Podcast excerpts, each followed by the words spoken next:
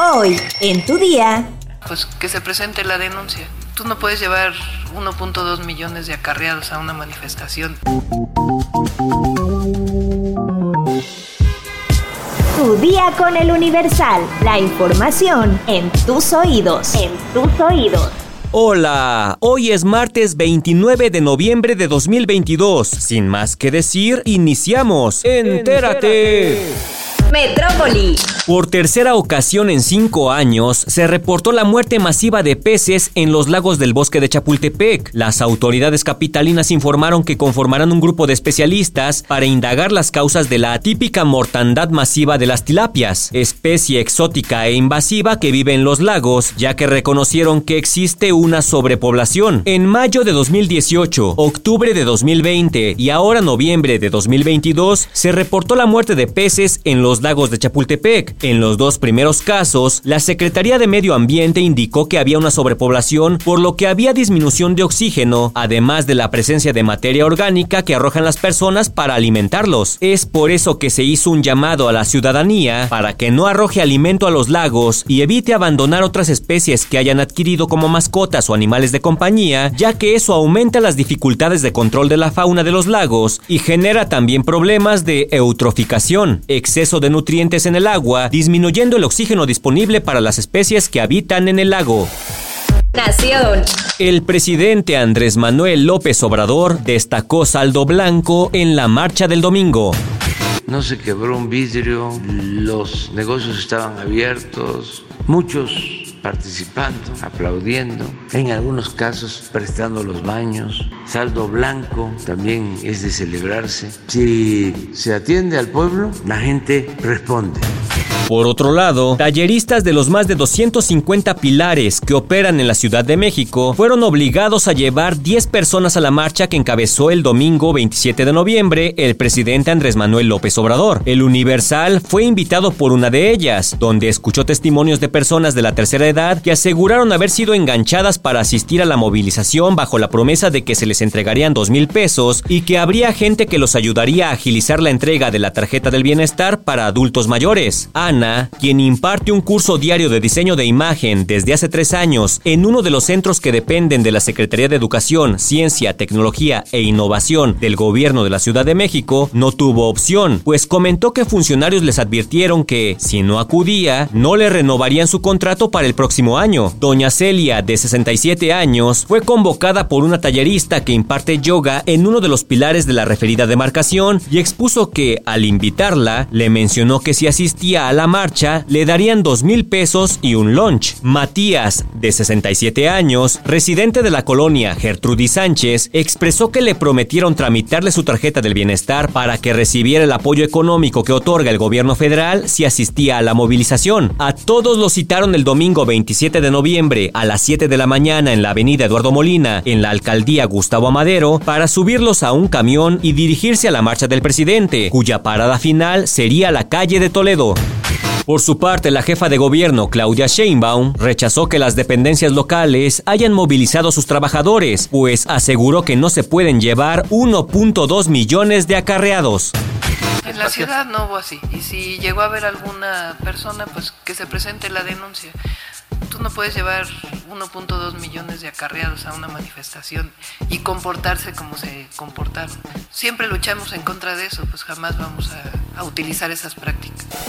Qatar 2022. El aficionado que invadió la cancha del estadio Lusail durante la segunda parte del juego entre Portugal y Uruguay podría ser castigado hasta con seis meses de cárcel y pagar una multa de 15 mil pesos, lo que vendrían siendo unos 3 mil reales. A los cinco minutos de iniciado el segundo tiempo, mientras se atendía a un lesionado dentro del terreno de juego, de la cabecera norte apareció un hombre que llevaba una playera con el escudo de Superman y debajo de él escrita la frase Salven a Ucrania.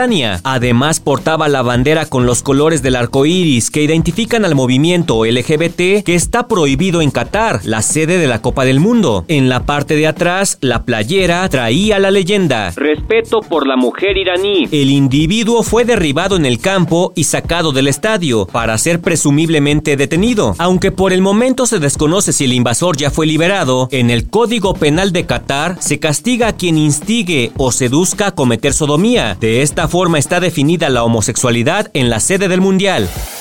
Estados.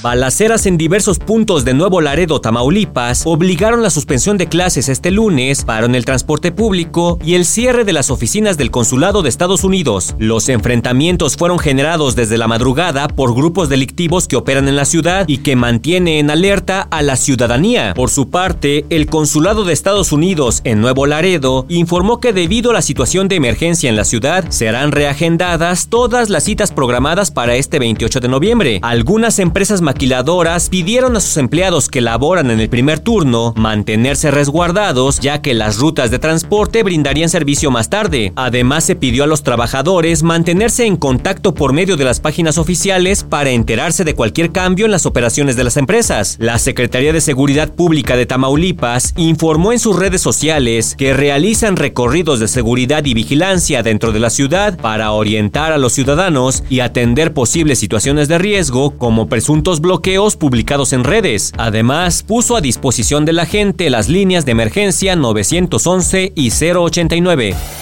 Espectáculos. Pues llegó ese momento inevitable en que Will Smith estrenará una película tras el incidente en los premios Oscar, donde abofeteó al comediante Chris Rock luego de que hiciera una broma sobre la alopecia que padece Jada Pinkett Smith, su esposa. Sin embargo, el actor está muy consciente del rechazo que podría recibir su participación en el filme, motivo por el cual mandó un mensaje al público. La nueva película de Will Smith, Emancipación, está por estrenarse, pues llegará a las salas de cine en Estados Unidos el próximo 2 de diciembre. Sin embargo, se tiene miedo de que la cinta fracase debido al descontento que Will Smith generó en el público por su comportamiento durante los premios Oscar. Sin embargo, para el actor hay dos razones de peso por las que consideró que la audiencia debería poner los ojos en esta producción, pues explicó que se trata de una película basada en hechos reales, inspirada en el caso de un hombre afroamericano conocido como Peter Azotado, quien fue víctima de esclavitud escapando de la plantación donde era esclavo en Luisiana a Estados Unidos en 1863. Otro de los motivos por los que Will se dirigió al público fue para interceder por el trabajo de la producción, que denominó como uno de los mejores que han realizado en sus carreras. Hace unos meses, en julio pasado, el actor publicó un video donde ofrecía disculpas a todas y todos los afectados por su actitud durante los premios Oscar, al indicar que se sentía profundamente arrepentido por lo que, de ahora en adelante, se dedicaría a entregar luz y amor al mundo. Cabe recordar que en caso de que Smith llegara a ser nominado a los premios Oscar por su actuación en esta película, no podría presentarse en la premiación, debido a que fue sancionado por los hechos que tuvieron lugar en la ceremonia pasada, por lo que no podrá asistir a ninguna de sus ediciones dentro de una década, pues ahora sí que el castigo fue todo un bofetón a su carrera. ¿Sabes cuántas mandarinas se pueden comer al día? Descúbrelo en nuestra sección menú en eluniversal.com.mx. Ya estás informado, pero sigue todas las redes sociales de El Universal para estar actualizado. Comparte este podcast y mañana no te olvides de empezar tu día. Tu, día, con, El Universal. Tu día con El Universal. La información en tus oídos. En tus oídos. Planning for your next trip? Elevate your travel style with Quince. Quince has all the jet setting essentials you'll want for your next getaway, like European linen, premium luggage options, buttery soft Italian leather bags, and so much more. And is all priced at 50 to 80% less than similar brands.